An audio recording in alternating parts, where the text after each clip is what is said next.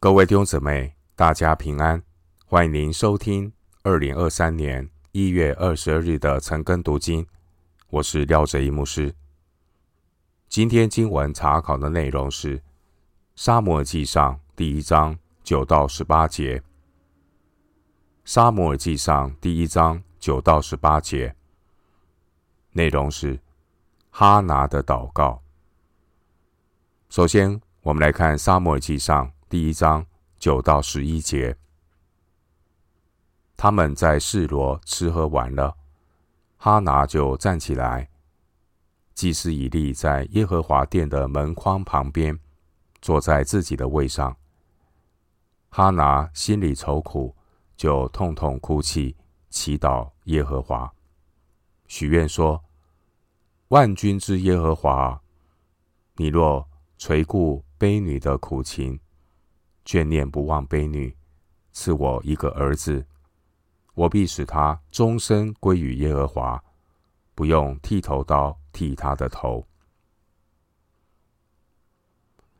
九到十八节整段的经文，我们看到哈拿的丈夫以利加拿，他温柔的责备劝说哈拿不要过度的悲伤。经文第九节。以利加拿他们一家人在示罗享用平安祭，哈拿她却站起来。虽然哈拿知道丈夫对她的关爱，但哈拿难掩内心的忧伤。对哈拿而言，除了祷告，还是祷告。经文第十节，哈拿心里愁苦。就痛痛哭泣，祈祷耶和华。弟兄姐妹，过度的烦恼、忧伤，并不能够解决问题。我们可以将我们内心的挂虑重担交在神的手中。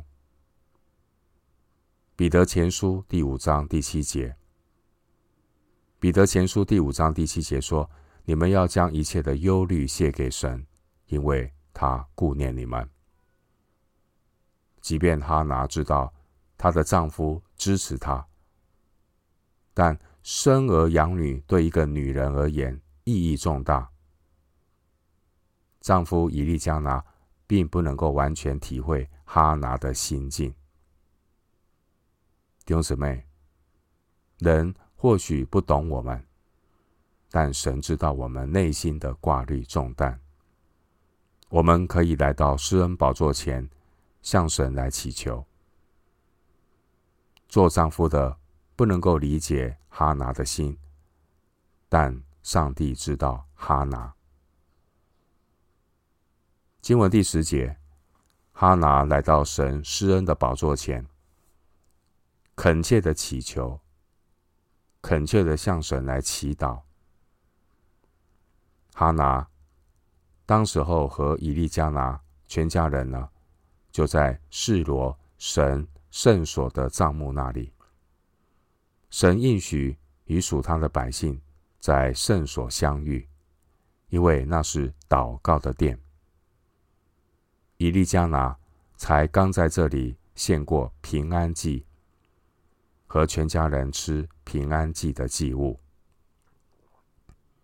借着平安祭的献祭。向神献上感恩，即便眼前以利加拿的家庭仍然还有各种的难处，他们凭着信心献上平安祭，而哈拿也趁此机会向神祈求祷告，将内心的需要陈明在神面前。经文第十节，哈拿他。心里愁苦，就痛痛哭泣，祈祷耶和华。一个人在经历难处或苦难的时候，他的祷告会更加的恳切。路加福音二十二章四十四节，人遭遇苦难的时候，祷告会更加的恳切，这是人之常情。经文第十节。我们看到哈拿的眼泪融入在他恳切的祷告中。上帝知道每一个忧伤灵魂的处境，神没有推却我们的祷告，也没有叫他的慈爱离开我们。诗篇六十六篇二十节，经文十一节，我们看到哈拿恳切的祷告和祈求。哈拿的祈求内容非常的具体。哈拿向神祈求有一个儿子，并且许愿愿意将这个儿子献给耶和华，在神的圣所帐幕侍奉。弟兄姊妹，关于祷告，我们可以向神祈求一般性的需要，也可以向神祈求那些又淡又大又难的事。哈拿的祷告是谦卑的。哈拿的祷告并不像创世纪三十章第一节拉杰那么样的强势。拉杰说：“你给我孩子。”不然我就死了。我们看到哈拿的祷告是谦卑的。弟兄姊妹，祷告是我们的权利，但神会如何回应我们的祷告，那是神的主权。祷告是我们的权利，神如何回应我们的祷告，那是神的主权。经文十一节。哈拿向神慎重的许下心愿，如果神愿意赐给哈拿一个儿子，哈拿就要把这个儿子献给神，因为她的丈夫是利未人的家族，孩子出生本来就应该是献给神的人，而哈拿她许愿，如果神给她儿子，她愿意将孩子分别出来。做拿细耳人奉献给神，弟兄姊妹，当我们寻求神的施恩和怜悯的时候，我们是否想到要把上帝给我们的恩赐用来荣耀神？当我们在盼望上帝施恩典的同时，不要忘记我们的责任。回到今天的经文，《撒母耳记上》第一章十二到十八节，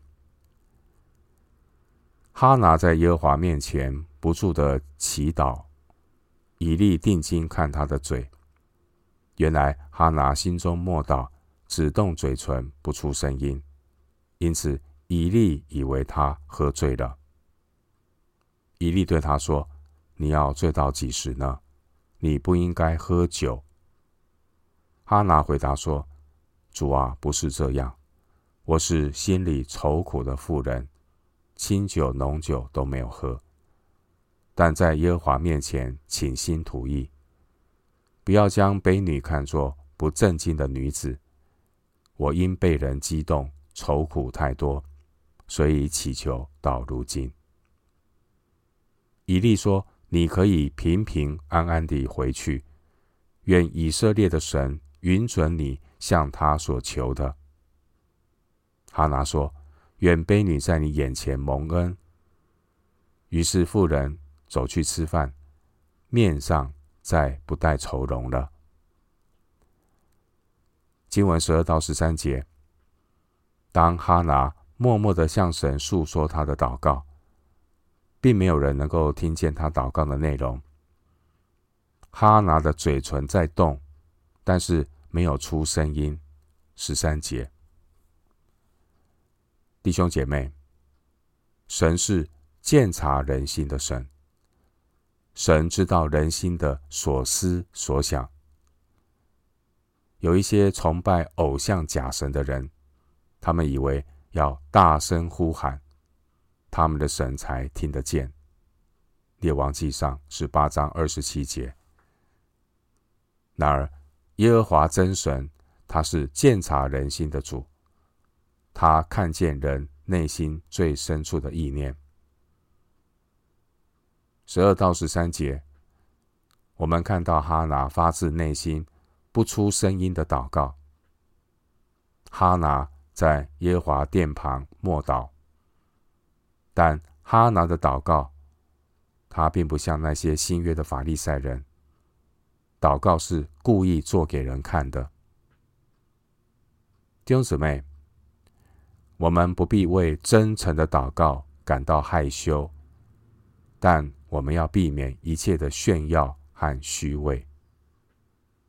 我们不必为真诚的祷告感到害羞，但我们要避免一切炫耀和虚伪。经文十四节，大祭司以利误会了哈拿，以为哈拿是喝醉酒。经文第九节，大祭司以利，当时候他坐在圣殿的门边自己的位置上，观察圣殿中的情况。当时候称神的帐幕为圣殿。当时候神的帐幕是在示罗这个地方。十三到十四节，以利就坐在神的帐幕那里，他看见哈拿喃喃自语，就以为他是喝醉酒了。以利对哈拿说：“你要醉到几时呢？你不应该喝酒。”十四节。其实，在新约圣经也有类似的误会。当年使徒彼得他们被圣灵充满的时候，许多的别人也误会他们是醉酒了。使徒行传二章十三节。为什么大祭司会以为哈拿是喝醉酒呢？或许当年社会风气很不好，经常会有。醉酒的妇人在圣殿旁旁边，导致呢大祭司会有这样的联想。当时候社社会风气败坏，信仰堕落，不仅一般老百姓如此，甚至连大祭司以利他的两个儿子也非常的败坏堕落。撒母耳记上二章十二节，可能。因为见多了，所以大祭司以利才会以为哈拿也是一个醉酒的妇人。弟兄姐妹，今天真道不彰，社会风气充满各种的罪恶败坏，导致的后果就是连无辜的人也常常被怀疑。好比当。疾病在流行传染的时候，每个人都会怀疑自己或别人得了病，其实是许多人得了疑心病。经文十四节，我们看到这位大祭司，他没有先去了解，就论断哈拿，这是我们需要留意的。千万不要因为自己的偏见就去误会别人。当年这位以利大祭司，他年老退化，已经失去了分辨的能力，连醉酒的人和正常人都分不清楚。每一个人都有他自己的故事，在还没有弄清楚之前，让我们多祷告。弟兄姊妹，或许别人、你的家人，甚至弟兄姊妹不理解你，甚至误会你，不用太难过。我们有真正的大祭司耶稣基督，他能够体恤那软弱和失迷的人。希伯来书五章二节，基督徒要避免过度的捕风捉影。以讹传讹，随意的去判断别人的不是，这样的态度是很不合适的。要学习多倾听，多祷告，不要动辄就想要批评。当年新约的使徒保罗，即便他已经知道许多关于别人犯错的消息，《哥林多前书》十一章十八节。即便保罗知道很多别人一些犯错的消息，但保罗也只是稍微的相信，并没有过度的反反应。千万不要别人说了几句话，我们就过度的反应，要慎思明辨。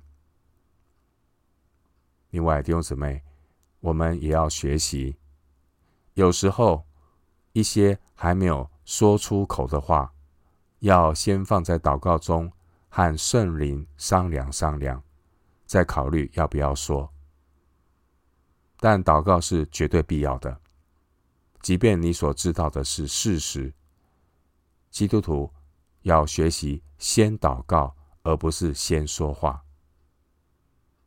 在说话前，要不住的向神祷告。另一方面，我们从经文的记载中，我们看到一个妇人哈拿，她备受委屈的过程。哈拿，他一面被皮尼拿冷嘲热讽，以至于吃不下饭。哈拿心情不好，吃不下饭，又被丈夫所误解，她不被丈夫理解她的心情，一直劝她要吃饭。之后呢，哈拿又被大祭司误会，她是一个。醉酒不正经的妇人，被皮尼拿冷嘲热讽，不被丈夫理解，又被大祭司误会。哈拿真的是苦上加苦。弟兄姊妹，我们也不要因为受到委屈而觉得奇怪，因为这是人生必须面对的功课。十五到十六节，我们看到哈拿是如何回应大祭司对他的误解。哈拿他没有情绪失控，也没有责怪大祭司冤枉他。弟兄姊妹，当我们被别人冤枉的时候，我们要更加的留意，保守自己的心，管住自己的口舌。学习哈拿的柔和谦卑，有机会就把事情说清楚就可以了。哈拿清楚的向大祭司说明实际的状况。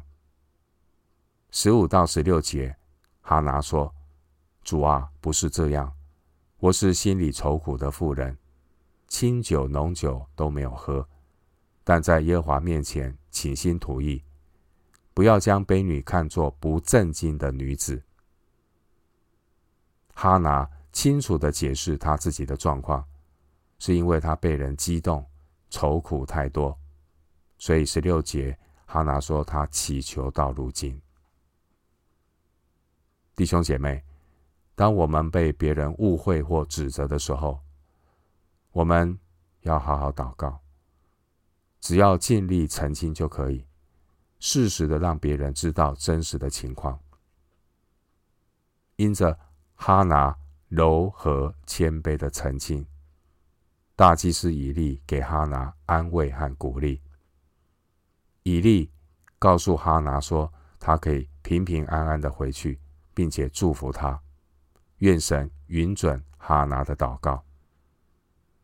虽然以利不知道哈拿具体祈求的内容是什么。